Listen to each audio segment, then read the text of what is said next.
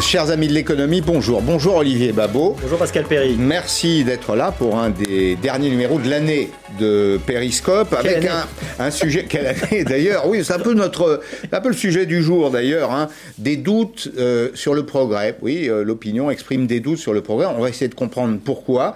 Est-ce que le progrès lui-même marque le pas Est-ce que la façon dont il est présenté euh, est, défaillante?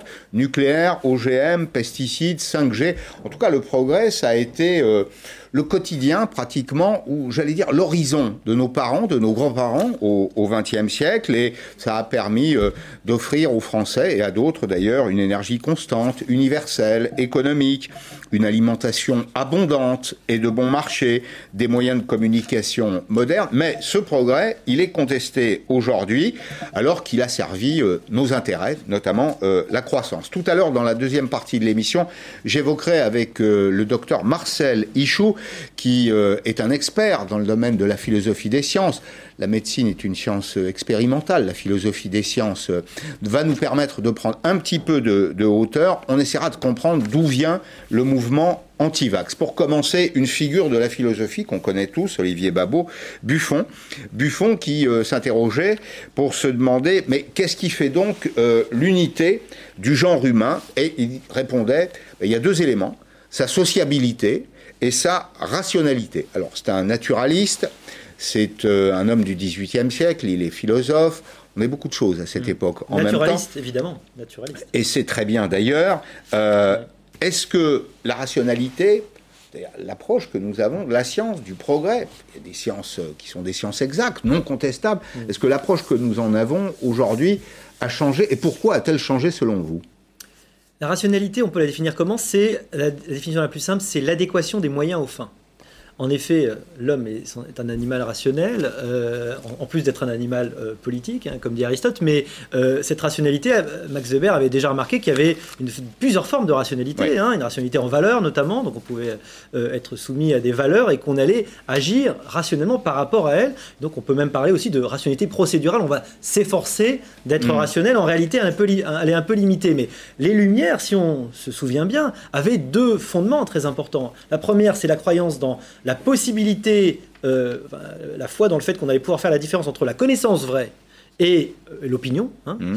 euh, et qu'on mmh. allait mettre de côté euh, la révélation de la religion. Hein. Les et puis la deuxième idée, et la deuxième idée, mmh. c'était le progrès. C'était la croyance que on allait pouvoir s'intéresser à un mieux dans ce monde-ci et pas dans le monde d'après seulement. C'est ça qui a fondé l'espérance des Lumières et après l'espèce d'extraordinaire euh, développement économique de la Révolution. Mais est-ce que dans, dans, les cultures différentes, la culture étant un ensemble parfait, les cultures sont des ensembles parfaits? Est-ce que dans certaines cultures, l'idée du progrès est rejetée moi, c'est surtout l'impression aujourd'hui que c'est dans les pays développés depuis le plus longtemps, les pays qui sont peut-être un peu là du confort, euh, qui ont eu beaucoup de confort, mmh. beaucoup de progrès, qui ont oublié les difficultés, la façon de vivre de nos arrière-grands-parents. Vous savez, on disait dans les campagnes autrefois, il faut deux enfants pour faire un homme. Et pourquoi? Parce que la mortalité infantile, hein, vous auriez pu mmh. le citer, c'est un des progrès extraordinaires apportés par la science, par les nouvelles technologies, notamment médicales. Et tout ce confort, en fait, on s'y habitue extrêmement vite. Et donc, un petit peu comme en 68, la France s'ennuyait. Peut-être que en 2020, la France est un peu là du confort. On a une électricité sans trop de coupures, on a du chauffage, tout va bien. Donc le mépris. Il y a d'autres du... pays où ils n'ont pas cette, non, euh, cette relation vis-à-vis -vis du progrès. Hein. Et, et, et, sans doute pas les mêmes espérances non plus. Certainement pas, justement. Ouais. Ils Donc, sont encore le, le, mépris du progrès, c'est un, truc d'enfant de, gâté? Bah, C'est en tout cas quelque chose dont on voit objectivement qui se développe d'abord et avant tout dans des sociétés très développées que là où vous avez plutôt l'impression que vous avez beaucoup de gens qui ont encore envie de rattraper euh, ce progrès, il euh, n'y a pas du tout cette, cette lassitude. Mais ce qui est vrai, c'est qu'aujourd'hui, chez nous, il y a une crise du progrès. Le progrès fait plus rêver, le progrès inquiète. Mais alors, le progrès, c'est l'innovation, c'est la technique, c'est la technologie, c'est souvent ça. Mmh. Les sujets qu'on évoque aujourd'hui, la 5G, les OGM, mmh. euh, ça fait appel à des connaissances euh, scientifiques. Oui. Euh, ce, ce, ce, progrès, euh, il est plus perçu tout à fait comme euh, comment dire utile mmh. à la société. Est-ce que simplement on n'est pas arrivé au bout? Est-ce qu'on n'en a pas suffisamment? C'est peut-être qu'à chaque époque, on a eu l'impression qu'on était au bout du progrès. D'ailleurs, si on fait un peu l'histoire du progrès, on sait qu'il y a eu des réticences à tous les âges, hein, mm. euh, que l'arrivée du train euh, a fait que les gens avaient très très peur et que euh, toutes les choses. D'ailleurs, on a, on a souvent dit que le progrès a mollissé. Hein, c'est une critique qui a été entendue extrêmement longtemps. Alors, nous, on a fait un, sondage, hein, avec avec Ipsos, hein, Sapiens. C'est par exemple, c'est très intéressant depuis 2013. L'idée, la croyance que grâce à la science et aux technologies, on allait vivre mieux. C'était en 2013, c'était 62% des Français qui le pensaient. Aujourd'hui, on n'est plus qu'à 50%. Il n'y a plus qu'un Français sur deux qui pense qu'on mm. va vivre mieux grâce à la science et aux technologies. Est-ce que c'est lié au fait qu'une partie de l'opinion perçoit le progrès comme une contrainte, comme la prise de pouvoir de la technique, de la technologie sur euh, nos vies quotidiennes, sur peut-être même sur nos libertés? Alors, ils ont peut-être pas complètement tort. C'est vrai qu'il y a des conséquences négatives technologiques, qu'il y a des vrais problèmes d'addiction aux écrans, qu'il y a des vraies questions posées par la surveillance et que ces nouvelles technologies, ils sont pas complètement euh, étrangères. Je pense qu'il y a aussi le fait que euh, on a euh, l'impression que la technologie va tellement vite qu'elle bouleverse nos vies, qu'on a l'impression que le monde change plus vite que nous, et que cette, cette vitesse, elle, elle crée une forme d'appréhension qui est assez normale, on est largué, qui est assez On est largué, mais exactement, le monde avance sans nous, on se réveille, on a l'impression que le mm. monde a déjà bougé, et mm. ça, ça crée évidemment une forme d'appréhension qui nous, nous, va nous mener à, repousser le progrès plutôt que... Il y a aussi une idée qui serait que parfois le progrès est irresponsable, et vous savez qu'il y a un philosophe allemand, Hans Jonas, qui parle de l'heuristique du, euh, du, de la peur, pardon, et qui dit, bon, grosso modo, la peur, elle peut être inutile, mais elle a aussi parfois euh, un aspect d'utilité parce qu'elle nous permet de percevoir la responsabilité, non pas pour le passé, souvent pendant très longtemps dans, l'histoire du genre humain, on, a été responsable pour ce qui s'était passé avant. Mmh, mmh. Lui, il dit, non, non, on a une mmh. responsabilité pour l'avenir, ce que nous faisons aujourd'hui engage l'avenir, au fond, on est dépositaire des biens de ce monde, euh, l'environnement, le bien commun, et ça nous crée, la peur est utile là parce que ça nous crée le sens des responsabilités. Oui, mais ça peut aussi euh, nous bloquer justement. Euh, ça peut aujourd'hui nous faire rendre compte qu'on a pu faire des choses bah, qui dégrader, hein, nous, les gens d'avant. Et c'est le cas, effectivement, exactement. Donc aujourd'hui, on se dit, mais est-ce que si on en fait plus, on va pas dégrader encore plus, justement Donc il y a euh, légitimement une remise en cause d'une technologie dont on sait qu'à un moment donné, elle peut, mm. elle peut poser des problèmes. Donc dans le doute, n'est-ce pas, on va s'abstenir, et c'est ce que notre cerveau humain a tendance à faire quand, dans le doute, la psychologie le montre, dans le doute, on s'abstient, on va justement euh, euh, la fuite, hein, on l'oublie, c'est le premier réflexe euh, de notre cerveau reptilien. Hein. C'est pas le combat, hein, c'est la fuite. c'est justement s'abstenir mm. du combat. La, technique, précisément, vous, votre conviction personnelle, la technique, la technologie, est-ce qu'elle va nous permettre de régler les problèmes ou est-ce qu'au contraire, elle va aggraver la situation? Alors c'est vrai que la technologie nous permet de régler des problèmes, créé par la technologie. Ça, c'est vrai. C'est vrai aussi que depuis que l'homme existe, la technologie, elle nous a changé. Hein. Sans le feu, on n'aurait pas un cerveau d'aussi grande taille. Sans les vêtements, on n'aurait pas pu aller coloniser toute la Terre. Euh, mm. les lunettes nous permettent de mieux voir, même si on, est, on a des, des, yeux qui sont moins bons, etc., etc. La technologie, elle, elle, est utilisée depuis très longtemps et je pense qu'on va avoir besoin plus que jamais, comme on l'utilise bah, pour lutter contre les vaccins, pour arriver, pardon, contre les virus, pardon, grâce aux vaccins, justement contre les maladies, euh, contre une nature qui est objectivement cruelle, euh, amorale, pas immorale, mais amorale, une, une, nature qui ne fait pas de différence, ni bien ni de mal, qui est euh, extrêmement brutale. Mm. Et c'est toute la force de la civilisation, justement, bah, de protéger les plus faibles depuis mm. le début et de permettre que ceux-ci survivent là où autrefois, dans l'état de nature, ils n'auraient pas survécu. Mm. Donc, moi, je crois à une technologie de protection et un progrès qui est un progrès, justement, de euh, collectif et d'inclusion, pour prendre un mot très à la mode. Alors, on va tenter d'illustrer ça avec la 5G. Il y a un débat en France autour de la, de la 5G. Je vous rassure, on avait eu le même au moment de la 4G. Mm. L'histoire se répète d'une certaine façon. Il y a peut-être une affaire d'intensité. Euh, le faisceau est un peu plus puissant aujourd'hui. Le faisceau mm. du doute est un peu plus puissant. Alors la 5G, quels sont ses avantages? Eh bien, vous allez voir que ce sont les professionnels qui en parlent le mieux dans le domaine de la santé ou de la sécurité les questions de mobilité, vous allez voir dans cet exemple que c'est tout à fait clair, d'efficacité, de gain de temps. Exemple, euh, dans une ville intelligente qui est aussi un petit territoire, c'est Monaco, avec Thomas Jarion. Sur le téléphone, difficile de voir la différence entre la 5G et la 4G. L'intérêt de cette nouvelle technologie réside ailleurs. La 5G, ce sont surtout les professionnels qui en profitent. Les sapeurs-pompiers s'en servent pour transmettre en direct les images de leurs drones. Avec la 4G, on avait régulièrement des coupures. Euh, on perdait le flux vidéo. Maintenant, avec la 5G, on ne perd jamais le flux vidéo. La 5G est assez puissante pour envoyer en direct un fichier vidéo très lourd, car l'image est de très haute qualité. Le drone il est ici et lui il va filmer ici. Regardez plutôt ce zoom d'un kilomètre. On distingue bien les détails. Il y a quelques semaines, en arrivant sur place en premier avec sa caméra thermique, le drone a pu aider à mieux contrôler un feu d'appartement. Plus rapide, capable de transporter plus de données, à Monaco, les ondes 5G permettent d'accélérer les innovations. Et ça, ça se lance. On peut le constater lors de cette réunion un peu spéciale. Cet ingénieur projette dans ses lunettes un os en 3D qui nécessite une opération. La bande passante qui est importante avec la 5G me permet d'avoir une définition importante. L'os ici, il est numérisé au demi-millimètre. Les plaques sont précises au micron. Il prépare la pose d'un implant. Avec une autre paire de lunettes, ce chirurgien assiste à l'opération. Ils sont dans la même pièce, mais ils pourraient être chacun à l'autre bout du monde. C'est un gain de temps qui est considérable parce qu'on va pouvoir faire toutes les étapes qui vont nous emmener à une chirurgie sur mesure en une seule fois. Et pas passer des semaines à s'échanger des mails, euh, des PDF, des, euh, des images. La 5G, le gouvernement monégasque aussi veut en profiter, avec pour ambition d'en finir avec les problèmes d'embouteillage. La principauté, c'est 2 km, quasiment 50 000 véhicules entrant sortant euh, chaque jour. Et donc, il faut qu'on arrive à réduire ce trafic. Et pour ça, il y a ces capteurs. Ils sont capables de détecter l'arrivée d'un bus pour faire passer le feu au vert. Avec des bus plus rapides, la ville espère inciter les habitants à lâcher leur voiture.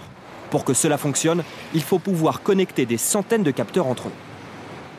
Toute cette remontée d'informations, la 4G ne saura pas la traiter. Elle ne saura pas la traiter en termes de vitesse et de débit, tout simplement. C'est pour ça qu'on a besoin de la 5G.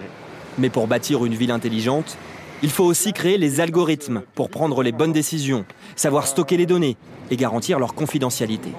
La 5G, c'est une brique. Sans la 5G, vous ne pouvez pas résoudre ces problèmes de la ville, mais la 5G en elle-même ne suffit pas. Avant d'en finir avec les bouchons, il va donc falloir patienter encore un peu. Voilà, ça c'est une, une, illustration, c'est un exemple tout à fait passionnant, comment avec la 5G, on organise les flux la circulation, une ville plus fluide dans laquelle euh, les réseaux de transport en commun, c'est une petite ville, hein, Monaco, c'est un petit territoire, 2 km, comment les, les autobus sont finalement euh, plus efficaces que la voiture et comment donc on désincite les gens à prendre leur voiture et à prendre l'autobus. Il n'y a que des effets positifs là. Oui, alors c'est vrai que la 5G, ça va pas être visible tout de suite pour le particulier, ça prendra un petit peu de temps. Première chose qu'on pourrait dire d'abord, c'est que la 4G va être saturée de toute façon d'ici quelques Quoi années. qu'il arrive, oui. Donc euh, bon, bah, il va falloir passer à la technique d'après. Les usages doublent tous les deux ans. Voilà, exactement. Et alors la 5G, c'est pas juste une 4G dopée. Ce qu'il faut comprendre, c'est que ça, c'est beaucoup plus puissant. C'est dix fois. Voilà, c'est bien plus. C'est vraiment autre chose. Ça permet notamment de développer l'internet des objets, c'est-à-dire qu'on peut avoir jusqu'à un million d'objets par kilomètre carré qui va être connecté. Ça va permettre bah, de gérer le réseau, les réseaux d'énergie. C'est demain la voiture autonome, c'est la télémédecine c'est des choses comme ça. Je vous interromps, c'est pas ça précisément qui fait peur, la démesure. Là, vous citez des chiffres qui sont effrayants. Je pense que c'est plutôt, c'est plutôt l'inconnu. Alors, ce qui est très intéressant avec les technologies, si on regarde l'histoire des technologies, mm. regardez le téléphone. Alors, Graham Bell, il travaillait sur les problèmes euh, pour les, les, déficients auditifs quand il a trouvé les technos. Et puis, au tout début du téléphone, quelle est la première application à laquelle on a pensé? On pensait, oh, on va pouvoir écouter le théâtre à distance. Alors ce qui est très intéressant, c'est qu'en fait, on ne trouve l'usage des technologies qu'une fois qu'on l'a. C'est-à-dire qu'il y a une interaction entre la société, les usages et la technologie. La technologie évolue avec les usages, les usages évoluent avec la mm. technologie. Ce qui vient qu'en réalité, pour vous dire la réalité, on ne sait pas ce qu'on va faire vraiment avec la 5G. Mm. Il va y avoir forcément des trucs qui vont émerger. Regardez, on n'avait pas prévu les réseaux sociaux. On ne savait pas que ça existerait. Qui a pu savoir que ça allait exister? Je me souviens aussi quand euh, au début on nous a dit on va pouvoir s'envoyer des photos, j'ai pensé mais c'est totalement inutile. Qui envie de s'envoyer des photos. Mais tout le monde a envie de s'envoyer Et aujourd'hui, tout le monde. Bien sûr, aujourd'hui. Alors, il y a pourtant des, militants hostiles à, la 5G. Et là, on en arrive à, un point de notre échange où il faut évoquer euh, ce que j'appelle l'alterscience. Vous avez une actrice, alors parfaitement respectable, Juliette Binoche, qui prend très régulièrement la parole sur ces sujets-là. Alors elle n'est pas, pas scientifique, elle n'a pas de formation scientifique, mais elle s'autorise des points de vue, elle est très suivie sur les réseaux sociaux, sur Instagram, sur euh, Twitter. Et euh, Juliette Binoche, eh bien, elle accuse par exemple Bill Gates de vouloir diffuser des vaccins traceurs. Alors, elle, n'utilise pas ces mots-là, je les utilise moi pour simplifier les choses. Elle dit voilà, dans les vaccins, il y aura euh, des nanoparticules qui vont vous permettre, euh, de, vous tracer, de savoir où vous êtes. Et elle dit sur la 5G, euh, et elle s'en prend toujours à Bill Gates, non aux opérations de Bill Gates, non à la 5G. Comment, comment fait-on pour répondre à ce type d'argument, si, si on accepte l'idée que c'est un argument Euh, oui, déjà, il faudrait arriver à le qualifier comme ça. Alors, déjà, on ne demande pas aux médecins leur avis sur les films. Peut-être qu'il ne faudrait pas demander aux acteurs leur avis sur la médecine. Enfin, ils le donnent quand même. Hmm. Euh, euh, c'est évidemment extrêmement préoccupant euh, parce que c'est, ce sont des mouvements cognitifs contre lesquels on n'a pas de prise parce qu'ils procèdent de la pensée magique, en Hmm. fait. C'est-à-dire, ils sont infalsifiables. On ne va pas faire d'épistémologie ici, mais Hmm. c'est quand même bien l'idée que vous avez un discours non scientifique à partir du moment où quoi qu'on puisse vous montrer, on ne pourra pas vous convaincre, on ne pourra pas vous montrer que votre croyance est fausse. C'est typiquement ce, qu'est un propre- c'est- discours non scientifique, pseudo-scientifique, si vous Enfin, voulez. c'est le propre d'une Hein croyance. C'est propre croyez. croyance, exactement. Donc si vous voyez pas quelque chose, vous dites, bah, c'est parce qu'on Mm. nous le cache précisément. Ouais. Si vous le voyez, vous dites, bah, vous voyez, euh, ça existe. Je Donc, vous l'avais bien quoi- dit. Je vous l'avais bien dit, voilà. ouais. Donc quoi qu'il arrive, vous ne pourrez pas arriver à casser une croyance. C'est propre de la croyance magique. Il n'y a pas grand-chose à faire contre ça. Non, mais en même temps, c'est euh, euh, comment dire la concorde sociale qui est qui est en jeu. C'est le, le, la façon de vivre ensemble, d'appréhender ensemble les techniques, le, le, le progrès. Ce qui fait une société, c'est aussi qu'on a quand même quelques idées en commun. Mm. Vous êtes d'accord avec ça Vous avez fait un sondage avec Ipsos, Ipsos, l'Institut Sapiens, sur les Français font-ils euh, confiance à la science? Ont-ils Mm. confiance dans la science? Alors, quels sont les taux de, de confiance sur les, les sujets euh, sur lesquels vous avez interrogé euh, les Français? Les énergies nouvelles, par exemple, c'est 65%. Euh, C'était 71% en 2013. Donc ça, ça recule. Les vaccins, 57%. Le nucléaire, qui pourtant, on le disait tout à l'heure, nous offre une, une énergie universelle à bon Et prix, décarboné. Décarboné de surcroît, 44% contre 55 en 2013. La 5G, 38%. Alors les pesticides, vous à peine en parler, 20 29%. De temps en temps, comme, comme dit le, le philosophe, il faut apprendre à respecter l'évidence. On a de plus en plus de mal. Plus l'évidence est sous nos yeux, plus on a de mal à le faire. Et il y a en France, c'est vrai, des doutes, mais il y a aussi des professionnels euh, du doute, ou en tout cas des professionnels de la diffusion du doute. Regardez ce que sont les sciences parallèles. Qu'est-ce que c'est que la science parallèle précisément? Et c'est un vrai problème de perception par, euh, par l'opinion. Euh, la science parallèle, c'est une apparence scientifique au service d'un projet politique qui vise à remplacer les scientifiques, notamment pour l'évaluation des risques par des experts médiatisés sympathisants du projet politique. Il y a de nombreux exemples dans ce domaine. Il y a par exemple tout ce qui tourne autour de l'agriculture et des pesticides. Oui. On voit très bien que les gens croient ce qu'ils ont envie de croire, donc ils vont croire le scientifique. Ce qu'ils aiment dans croire. le sens, hein, Ouais, ce qu'ils aiment ouais, croire, ouais. Mm. évidemment. Euh, euh, Il y, a, il y a trois, y a trois causes probablement à ce espèce de délitement de la présence de la rationalité. Je crois qu'il y a d'abord le monde est de plus en plus complexe, de plus en plus difficile à comprendre. Donc on a envie d'avoir des explications simples. Et c'est ça la caractéristique de toutes ces, ces pseudo-croyances, Ouais. ces, ces complotistes, c'est des explications hyper simples et qui, bah, qui rassurent en quelque sorte. La deuxième idée, c'est que euh, le débat scientifique, quand il a été étalé, en particulier euh, avec euh, la Covid, à l'occasion de, de l'hydroxychloroquine, euh, a, a été mal compris. C'est-à-dire qu'on a vu dans les désaccords entre les scientifiques la marque peut-être du fait que l'un ou l'autre était vendu, alors qu'en fait c'est juste qu'on n'est pas habitué à voir la science en train de se faire. Et que la science, nous on est habitué à voir la science constituée, euh, effectivement, terminée. science, Il y a des débats scientifiques, surtout la controverse, C'est particulier en médecine.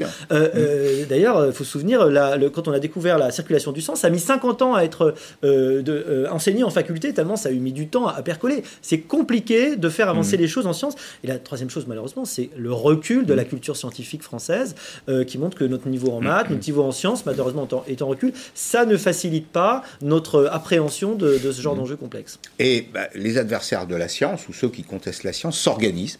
Ils s'organisent, ils créent des associations, euh, ils créent des fondations. Il y en a une, par Ils font des documentaires. Pardon Ils font des documentaires. Ils font des documentaires, oui, absolument, notamment, mais pas Notamment, seulement. mais pas ils font seulement. aussi des colloques. Ouais, Euh, oui, ils ont des publications. D'ailleurs, au passage, ils contestent souvent les publications officielles. Vous avez le- l'exemple, par exemple, du, du, euh, Ramazzini, dans lequel siègent euh, un certain nombre de membres du CIRC, c'est le, le Centre européen de recherche contre le cancer. Vous savez qui avait classé le glyphosate comme probablement cancérogène, dont M. Aaron Blair, qui en était le, le porte-parole.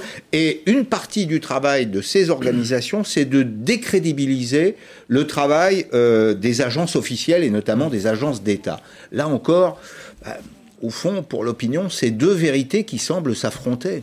C'est terrible parce que cette science underground, en quelque sorte, euh, elle est tout de suite plus sympathique parce qu'on nous a habitués à penser que tout ce qui était opposé au pouvoir aux institutions était par définition quelque chose de bien. Ça pouvait être que bien. Si vous vous opposez aux institutions, le discrédit est tel que c'est forcément positif. Donc quelque part, euh, être dans cette posture, c'est déjà se donner, euh, se, se mettre en position de force. Et au contraire, dire à un moment donné du bien de n'importe quelle action gouvernementale, c'est, on sait bien sur les réseaux sociaux, vous soumettre à des bordées de vous êtes vendu, acheté au gouvernement. Et il n'est plus possible d'être du côté, euh, du côté des institutions. Précisément, comment doivent se défendre les pouvoirs publics les, les- les scientifiques qui travaillent dans les agences européennes, françaises, qui sont des organismes publics, ne, ne répondent pas à une logique de profit. Enfin, on leur demande pas, ils n'ont pas d'obligation de résultat dans ce domaine. On leur demande de dire le vrai. Oui. C'est bien ça, le vrai scientifique. Et pourtant, ils sont contestés. Que, que doit faire le pouvoir politique pour faire respecter le point de vue de la science? Euh, je crois que c'est Descartes dans le discours de la méthode qui dit vous avez la raison et la chose du monde la mieux répartie.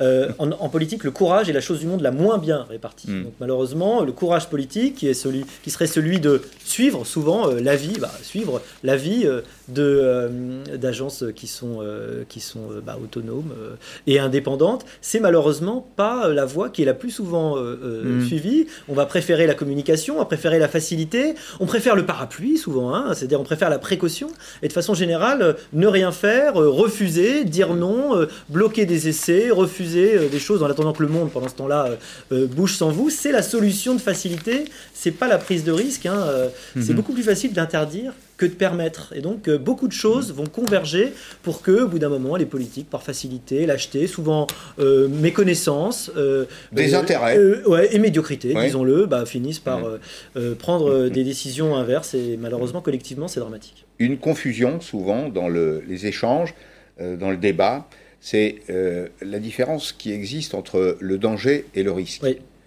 Le danger est partout. Danger est partout. Le danger est partout. Oui. C'est- Si on n'est pas confronté au danger, il n'y a pas de risque. Et pourtant, euh, il y a une grande confusion entre le danger et le risque. Oui. Et dès qu'on entend parler de danger, euh, on traduit risque. Or, c'est faux. Le white spirit, c'est dangereux. Mais est-ce que c'est risqué? Non, si vous le mettez dans une bouteille qui est bien fermée et qui est rangée loin, de, loin des, des doigts de vos enfants. Voilà. Mm. Donc en fait, le, danger, le risque, c'est égal au danger fois euh, l'exposition. C'est Hein l'exposition qui fait la Voilà, différence. c'est l'exposition, Ouais. exactement. Mm. Et donc, euh, c'est ça qu'il faut prendre en compte. C'est la deuxième chose qu'on a du mal à comprendre, c'est que c'est la dose qui fait le poison. Vous savez, en grec, pharmacon, c'est à la fois le poison et le médicament. Mm. Parce qu'on sait très bien que c'est la dose qui fait que Mm. quelque chose peut être bon ou mauvais. Et nous, alors qu'on a plutôt une vision très très euh, euh, peut-être très binaire, hein, c'est soit bon, soit mauvais. Et donc, on se rend pas compte de ces effets, de ces effets de dose. Mm. Et donc, on a une, une incompréhension de ce qui peut être vraiment risqué ou pas. Et puis, en fait, on a aussi, c'est un peu ce qu'on disait tout à l'heure sur le confort, c'est qu'on est habitué à refuser le risque, à voir dans un accident, euh, dans un problème, euh, dans un- une exception qui fait qu'il y aura euh, un petit effet secondaire à un moment donné, de voir un scandale. On n'accepte plus, on veut du. On veut du zéro défaut et du zéro risque. Même Edgar zéro Morin. risque, c'est ne rien faire. Même Edgar Morin dit, oui, c'est ça, la société, c'est Edgar Morin qui le dit, mais la société du zéro risque, c'est une société Oui, dans laquelle il n'y a plus de vie. Exactement. Il n'y a plus de vie.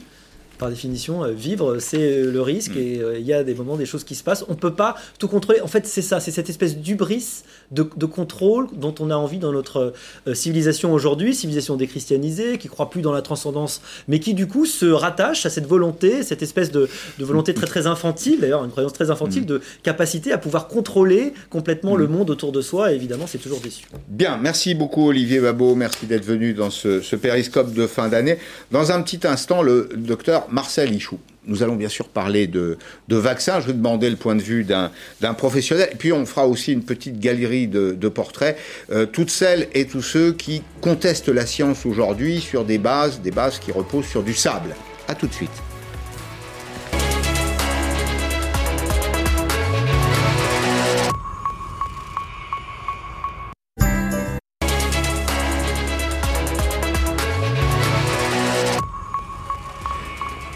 La deuxième partie de ce périscope de fin d'année avec Marcel Ichou. Bonjour docteur. Bonjour Pascal. Euh, Marcel Ichou, vous êtes médecin. Euh, vous avez une approche qu'on va qualifier de transdisciplinaire. Euh, la médecine est une science expérimentale. Vous êtes passionné de philosophie des sciences. On va s'interroger sur les vaccins, sur l'attente que nous avons peut-être collectivement de, euh, de la médecine, les attentes qu'on exprime à l'égard de la, de la médecine, peut-être trop d'ailleurs, hein, et nous dire, on attend, on attend des médecins qui nous fassent des, des miracles. C'est-à-dire, au fond, on attend des médecins qui soient plus des sorciers que des scientifiques. C'est pas étonnant, ça? Bah, Non, c'est pas étonnant. En fait, quand on se penche sur l'histoire de la médecine, on s'aperçoit que la médecine a toujours existé, mais que la médecine moderne, Ah. qui se fonde sur de vrais arguments scientifiques, elle date de quoi? À peine euh, un siècle. Ouais. Donc, en fait, la place était occupée avant. Et par qui elle était occupée? Par les sorciers, par les religieux. Et, et on avait des rituels qui nous permettaient de, d'éloigner la médecine. Et, et en fait, le processus est le même. Sauf que maintenant, on connaît un peu mieux les fondements véritables de la médecine. Mais jusqu'à une période assez récente dans l'histoire de l'humanité, le médecin était en même temps philosophe. Il y a beaucoup, il y a beaucoup de personnalités qui sont tout à la fois, c'est frappant, hein, euh, euh, depuis le XVIe siècle et même un peu avant, euh, des mathématiciens qui sont philosophes, des hommes d'église qui sont philosophes et scientifiques également. Ça n'existe plus, ça.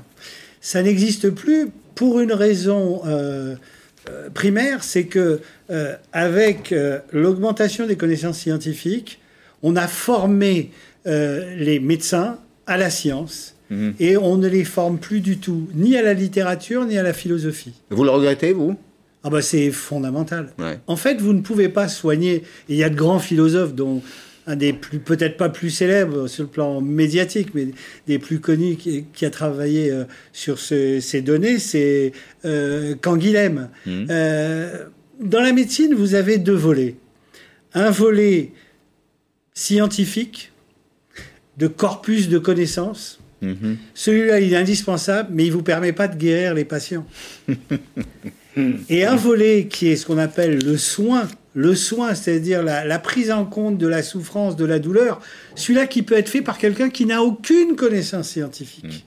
Et quand vous connaissez le fonctionnement du cerveau, vous comprenez que vous pouvez soigner sans absolument aucun outil scientifique, entre guillemets, guillemets, et, et l'inverse est vrai, malheureusement, et c'est difficile, parce que euh, il faut énormément de connaissances, il faut beaucoup avoir travaillé pour comprendre les mécanismes, et on va pas à chaque fois se poser des questions philosophiques, on pourrait le faire, c'est ce qui m'a amené à travailler là-dessus d'ailleurs, parce que je Ouais. ne comprenais pas les réactions de mes patients. Sur le, sur le sujet qui nous intéresse aujourd'hui, le- le- les vaccins euh, notamment, alors il y a des enjeux d'argent, bien sûr, derrière les, les vaccins. Je suis pas sûr d'ailleurs que ce soit l'essentiel de, des profits des grands laboratoires.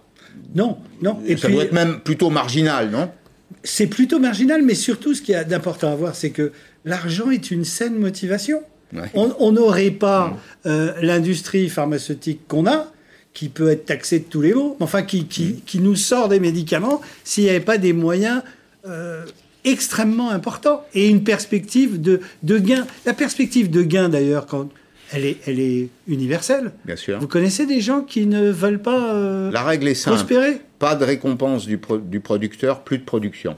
C'est- une loi des reins économique. Voilà. Et sur Euh. le cerveau, ça, ça correspond aussi au, au phénomène de la motivation. C'est la dopamine. La Ouais. dopamine, c'est quoi C'est l'hormone de la récompense. C'est- Vous voulez de la récompense. Et la récompense, elles sont toujours les mêmes. C'est la notoriété, la reconnaissance et l'argent. Et ça marche. Et c'est exacerbé par les réseaux sociaux et la, et la télévision. hein, on connaît ça. hein. Alors, il y a l'ombre d'un doute aujourd'hui, c'est le moins qu'on puisse dire, sur la, sur la science. Euh, néanmoins, on va rappeler quelques, quelques étapes de l'histoire de la vaccination, quelques étapes assez récentes qui, je crois, euh, recontextualisent le, dossier, en tout cas nos échanges. Sur la variole, par exemple, le vaccin est utile. Alors, il est contesté aujourd'hui, on va essayer de comprendre pourquoi. La variole, 300 millions de morts au XXe siècle. C'est considérable. 300 millions de morts. Éradiqués grâce au vaccin en 1977, on évite 5 millions de morts euh, par an. Euh, ce vaccin remonte, vous m'arrêtez si je me trompe, au XVIIIe siècle. Exactement. Et c'est un peu le père de la vaccination. Nous, on parle beaucoup de Pasteur, mais il y a un Jenner. autre personnage voilà, qui s'appelle Edward Jenner, qui, qui l'a inventé. Relisez d'ailleurs l'histoire de la vache. C'est passionnant. Hein, c'est passionnant. Comment ce truc a été, euh, a été trouvé? La poliomélite elle-même, qui est une maladie infectieuse et très contagieuse, a été euh, éradiquée. Et donc, les vaccins au XXe siècle, ben, c'est une longue histoire. Hein, ça jalonne tout le XXe siècle. Vous allez voir que c'est le siècle des découvertes scientifiques. Vous avez la diphtérie, la coqueluche, la poliomélite, la rougeole, les oreillons, la rubéole, et puis l'hépatite. Et pour ça, euh, docteur Ichou, tout ceci est contesté. Regardez cette déclaration d'une écologiste qui est euh, députée européenne, Michel Rivasi, en mai 2019, qui dit Aujourd'hui, les vaccins créent plus de problèmes qu'ils n'en résolvent. Il est temps de changer de paradigme sur la prévention. Le journal international de médecine la qualifie de reine de l'alterscience. Alors, vous savez, je ne sais plus euh, quelle attitude avoir face à ça. Longtemps, je me suis dit, on discute. Et en fait, qu'est-ce qui se passe? Vous avez une partie des gens qui sont incrédules et qui, de toute façon, quelque argument que vous donnerez, vont pas changer d'avis. Hmm. Vous avez des gens qui sont plutôt favorables. Et puis, il y a le, disons, le, le noyau mou entre les deux qui a besoin d'être convaincu. Et pour convaincre, il faut pouvoir discuter, mais pas par l'intermédiaire des réseaux sociaux, en face à face. Ah C'est-à-dire que euh, ces gens-là, on peut les rouler dans la farine les rouler dans la farine. Mm. Parce que dire ça, c'est pas non seulement imbécile, c'est quasiment criminel. C'est comme les gens qui disent que les vaccins n'ont aucun intérêt. Donc face à ça, on ne peut pas rester les, bras croisés. Ça n'est pas possible. Vous, vous rencontrez des malades comme ça chez vous, euh, dans votre cabinet, qui vous disent Ah non, moi j'ai entendu ça, euh, je n'ai pas confiance dans la science. Euh. Bien sûr. Bien sûr. Moi, moi j'ai été amené à m'interroger face aux remarques de mes patients. Les remarques, elles sont simples. Je suis parti de choses très simples. Euh, docteur, je comprends pas. Vous me dites que j'ai telle maladie, mhm. mais je l'ai jamais eue. Quand vous réfléchissez à la phrase, vous voyez, fort. Ça paraît fou. Mhm. Ou alors, je ne crois pas au vaccin ou je ne crois pas aux antibiotiques. Mais il ne s'agit pas de la Sainte Vierge, il s'agit d'un médicament qui soit est efficace, soit, mm. soit ne l'est pas. Et à ce moment-là, il faut porter des arguments. Et les arguments, bah, ils, sont, ils sont évidents. Mais face à quelqu'un qui ne veut pas, entre, je peux même pas utiliser admettre, c'est même pas croire, mm. admettre le vrai, bah, vous ne pouvez rien faire parce que vous connaissez. C'est pour ça que c'est très intéressant d'aller à la source. Et la source, c'est le fonctionnement du cerveau. Mais juste avant ça, oui. ce que vous êtes en train de me dire, parce que le fonctionnement du cerveau nous, intéresse dans le, sujet qu'on examine aujourd'hui, au fond, vous me dites, mes patients, je pourrais dire mes clients, viennent me voir euh, avec des convictions et se comportent comme des consommateurs. C'est-à-dire qu'ils viennent vous demander des choses précises. Qui est une façon de réfuter l'expertise qui est la vôtre, qui n'est pas la leur. Alors là, vous mettez le doigt sur quelque chose qui m'a fait avancer dans, ce domaine de, recherche. C'est que maintenant, euh, les patients vont d'abord sur Internet, ou vont voir des gens qui n'ont aucune compétence médicale, naturopathes, éthiopathes mmh. et autres, et dont on leur dit il faudrait que vous fassiez ceci pour corroborer une intuition. Et les patients eux-mêmes viennent en disant bah, j'ai eu mal là, j'ai regardé quelles sont les causes, je vous demande de me faire tel, tel et tel et tel examen. Et puis, il y a l'homéopathie, je vais me faire des, ennemis, mais il y a l'homéopathie qui participe de tout ça. Alors, le pire, c'est que ça peut fonctionner. Parce que la croyance fonctionne. L'effet placebo, dont on ne savait pas exactement ce que c'était, on sait précisément ce que c'est maintenant. Et l'effet placebo fonctionne. Ça marche? Ah bah bien sûr ça, marche. Non mais non seulement pas ça marche. Coups, non? Non, mais ça marche dans une proportion qui fait d'ailleurs qu'on compare toujours des médicaments innovants à leur effet placebo. Et il faut mmh. qu'il y ait un différentiel. Mais voyez où ça marche l'effet placebo, mais l'effet placebo qui est en fait de l'humain. Si j'ai un patient qui vient me voir, à qui j'annonce une maladie catastrophique, enfin un pronostic catastrophique, ou une maladie grave, et que je lui dis brutalement, sans empathie, ce qui est fait, hein, je vous assure, c'est fait régulièrement non seulement il reçoit l'annonce et il est catastrophé parce que euh, dans la prise en charge, le soin dont je vous parlais, il y a zéro soin et ça va vraiment mal se passer. Si au contraire, dans ce contexte, vous arrivez avec de l'empathie, vous l'accompagnez, vous vous en faites pas, on va y arriver, etc. Bien sûr, ça va marcher et ça mmh. change le pronostic. Mmh. Et on le voit tous les jours, y compris dans la maladie d'Alzheimer. Mais c'est pas de la magie. On s'appuie sur des données qui sont des données maintenant complètement expérimentées. Et d'ailleurs, à ce propos, on parle de, philosophie. Il faut faire la différence entre une expérience et une expérimentation. Mmh. Les gens parlent souvent, c'est Gaston Bachelard hein, qui, a, qui a beaucoup théorisé là-dessus, les gens parlent souvent de leur expérience. Ah ben, moi j'ai pris ça, ça m'est arrivé. On a eu le cas avec euh, la chloroquine. Combien de gens, y compris des politiques célèbres, ont dit Ah ben je l'ai pris et ça va mieux. Bon, évidemment, c'est, c'est l'anti-science. C'est, la, science, c'est d'expérimenter une hypothèse que, que vous soulevez et il faut l'expérimenter pour montrer qu'elle a mm. vraiment un fondement. Mm. C'est ça. Une, connaissance, elle est réfutable. Ce qui, n'est pas le cas d'une, d'une croyance. Euh, donc on est c'est un vrai problème, hein. c'est plus qu'un problème euh, économique, social, c'est un problème de société. On est confronté donc à cette culture du, doute. Il y a des gens qui font tout pour que euh, le doute se, renforce. Tout à l'heure, vous nous parliez du fonctionnement du cerveau. Je pourrais vous parler longuement du fonctionnement du cerveau du consommateur, mais c'est peut-être la, même... peut la même chose, non? Bah oui, parce que le consommateur, le patient, c'est le même, c'est le même cerveau, et surtout, c'est le même cerveau depuis 20 000 ans. C'est-à-dire que les technologies avancent, mais votre cerveau, il a été construit il y a déjà 20 000 ans. Et c'est tout à fait passionnant.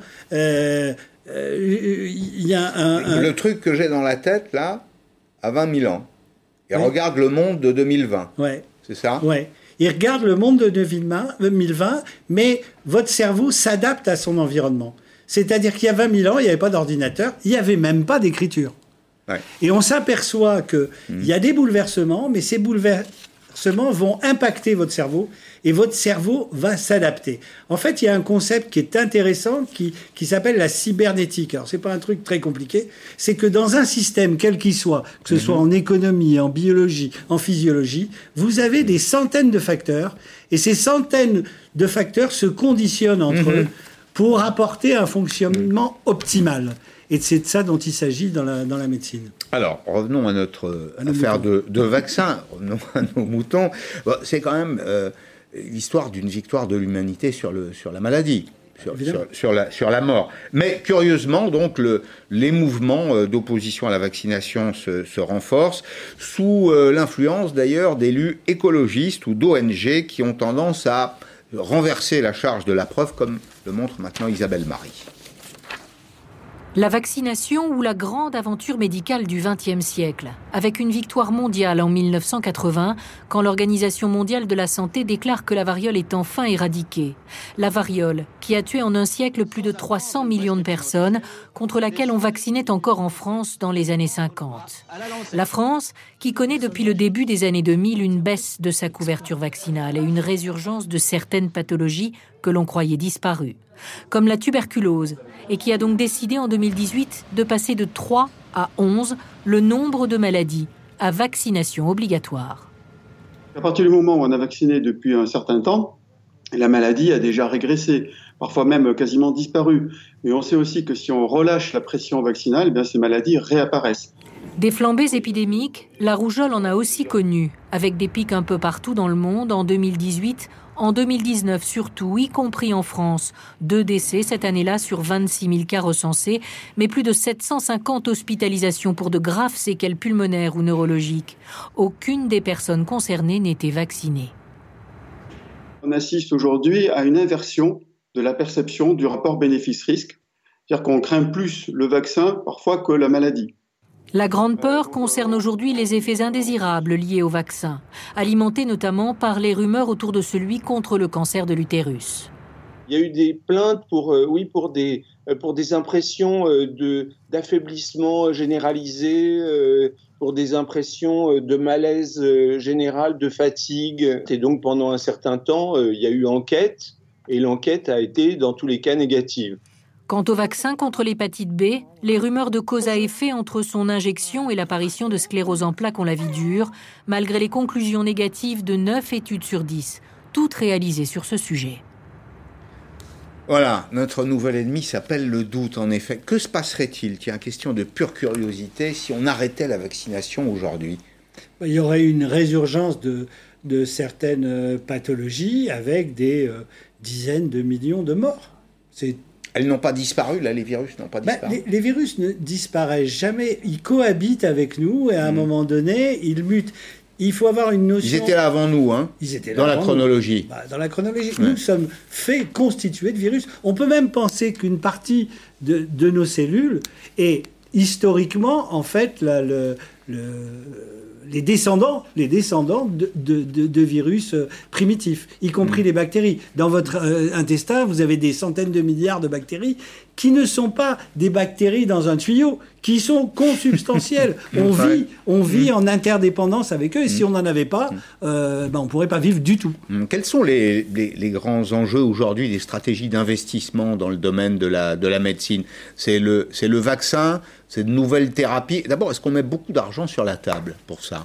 Alors c'est là où, où l'argent a des vertus. C'est qu'en France, on n'en met pas beaucoup. Euh, pourquoi? Parce qu'il n'y a pas de culture du risque et de culture de l'argent. Alors ça, ça vient aussi probablement lié à des phénomènes culturels. C'est-à-dire dans, les pays anglo-saxons où, où la relation à, à l'argent, à la banque est plus, euh, on va dire, naturelle, il y a des risques qui sont pris. Parce Vous que voulez, vous voulez dire dans les pays protestants? Exactement.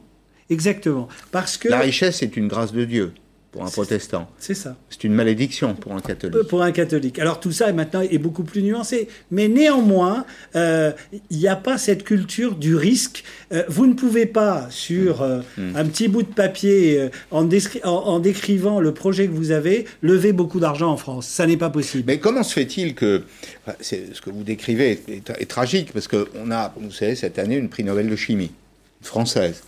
Vous avez suivi comme moi hein, ce qu'elle a déclaré quand elle a reçu son, son prix Nobel. Elle a dit Moi, j'ai fichu le camp en Allemagne parce qu'en France, on ne pouvait pas faire ça. Mais attendez, on est conscient quand même, en France, on a une politique de santé publique. On est bien conscient quand même que c'est un enjeu de souveraineté, non? Je me trompe ou? C'est pas, des pas vous trompez, c'est que vous- moi ça m'a taraudé tout- tout- tout- toutes ces questions. C'est-à-dire tout le monde va vous dire, euh, évidemment, ça paraît évident, il faut mettre de l'argent dans la science, Mmh. des politiques y compris. Mais les politiques n'en sont pas moins hommes. Il y a quand même une chose, vous avez dit, euh, c'est pas euh, l'ignorance contre la connaissance. Vous avez des gens extrêmement brillants qui ont des connaissances énormes, y compris au plan philosophique et scientifique, et, si, et qui se comportent comme des ânes. Comme des ânes. Pourquoi? Parce qu'il n'y a pas de jugement. Et pourquoi? Parce que nous avons tous des biais cognitifs. Et ces biais cognitifs, si vous ne les connaissez pas, eh ben vous êtes dupe. Quelqu'un qui est trop, opti- trop optimiste ou, ou trop pessimiste, euh, ou qui a une haute opinion de lui-même ou pas, il va y avoir des- évidemment des conséquences qui vont être euh, extraordinaires. D'ailleurs, il y a- il y, a une notion, et on le voit maintenant, euh, regardez, à la tête de structure, vous savez souvent des psychopathes. Quand vous prenez par exemple un type comme Trump, évidemment, il est plus, il va s'imposer plus facilement parce qu'il a peur de rien et qui peut nier absolument la réalité, ça va pas le gêner. Alors que quelqu'un qui doute, plus fin, plus subtil, il pourra pas rentrer dans cette mécanique parce qu'il va, il va lui-même se censurer. On en revient à une chose simple. Donc, le scientifique a des doutes, l'imbécile des certitudes. Des certitudes. Vous savez, c'est le, le, le, le, le- le fameux euh, théorème de Denis euh, Kru- Kruger. C'est-à-dire que euh, finalement, celui qui ne sait pas n'a pas la connaissance de ce qu'il ne sait pas. Quand vous avez une compétence dans un domaine particulier, vous vous trouvez un nain. Euh, moi, j'adore la philosophie. Je me sens vraiment, euh, quand je suis confronté à des en- grands esprits philosophiques, je me prends vraiment, non pas pour un imbécile, mais je, je vois euh, l'immensité de mes lacunes. Mais celui qui ne sait pas, il a l'impression de savoir, surtout maintenant avec Internet. Alors, puisqu'on est quand même dans une émission économique, on ne s'interdit pas d'aller mobiliser les questions de philosophie. On va en revenir euh, à l'innovation, à la guerre de l'innovation, parce que c'est véritablement une guerre, une guerre souvent discrète, voire secrète, enjeu financier. Enjeu géopolitique, enjeu de souveraineté. Georges Brenier nous emmène dans les coulisses de ce petit monde de la recherche. Qui sauvera le monde La science, bien sûr, mais sous quel drapeau? C'est une guerre discrète, mais totale. À travers le monde, les espions multiplient en ce moment les coups bas pour tenter de dérober la recette magique du vaccin. Comme disait l'armateur grec euh, Aristote Onassis, euh, le secret en affaires, c'est de connaître quelque chose que personne d'autre ne connaît. Selon cet ancien membre des services secrets français, les laboratoires pharmaceutiques doivent être d'une prudence absolue et se méfier de tout le monde. Tous les coups sont permis. Il s'agit là de compromettre un salarié de l'entreprise, donc soit euh, en lui promettant de l'argent, soit tout simplement par le biais d'un chantage, en le faisant chanter vis-à-vis de sa famille, vis-à-vis de son employeur. Et ça, ce sont des techniques qui ont toujours cours. Et je dirais que c'est de bonne guerre. Récemment, les policiers américains ont arrêté un ressortissant chinois, moitié chercheur, moitié espion. Il s'apprêtait à prendre un avion direction cet aéroport parisien. Sauf que dans son sac de voyage, au milieu de ses vêtements, il avait caché une vingtaine de petits flacons comme ceux-ci, remplis de molécules qu'il avait dérobées dans un laboratoire américain qui lutte justement contre le Covid. L'enjeu financier est évidemment colossal. Il dépasse déjà les 20 milliards d'euros. De quoi aiguiser les appétits de services de renseignement sans scrupules. Mais la course au vaccin est aussi parfois une guerre d'ego. L'idée, c'est que vous allez avoir à vacciner quasiment l'ensemble de la planète. Et à cet enjeu financier s'ajoute un enjeu géopolitique aussi, puisque euh, le pays qui va trouver en premier le vaccin peut dire qu'il va sauver la planète finalement. L'arrivée d'un remède miracle sur le marché n'est pas synonyme de trêve pour autant. Le FBI a déjà prévenu les laboratoires aucun de leurs ordinateurs n'est à l'abri des pirates du vaccin. Toujours des affaires d'argent derrière ça. C'est considérable, c'est un enjeu de domination capitale. Hein. Complètement, complètement. Mais vous savez, l'innovation, euh, là encore, elle a des milliers d'années. Hmm. Euh, euh, finalement, qu'on parle du vaccin, de la bombe atomique ou simplement du feu, est-ce que le feu est quelque chose de bénéfique ou catastrophique hmm. Avec le feu, les deux. Voilà, eh ben, c'est pareil pour toutes les innovations. Il n'y a jamais euh, quelque chose qui apparaît, euh, en tout cas dans, dans notre écosystème. Euh, s'il y a des avantages, c'est qu'il y a des inconvénients, c'est pas possible autrement. Et en tout cas, en biologie, il y a une notion qui est celle de l'équilibre. Une des réflexions que j'entends le plus souvent. Docteur, je suis fatigué, donnez-moi des vitamines. Hmm. Comme si le fait de prendre quelque chose pourrait régler un, problème. Évidemment, pour deux raisons. La première, c'est que quand vous êtes fatigué, il faut en trouver la cause hmm. et qu'il n'y a pas de, de médicaments magiques, c'est une médecine symptomatique qui ne fonctionne pas. Et y compris pour les vitamines, si vous en manquez, il faut en prendre. Mais si vous n'en manquez pas, il y a un danger à en prendre ne jetez pas l'argent par les fenêtres, achetez n'importe quoi. C'est ma conclusion. Merci beaucoup, docteur euh, Marcel Ichou, d'être venu dans, dans, Periscope. Merci à vous tous de nous avoir suivis. La suite euh, de l'information sur LCI.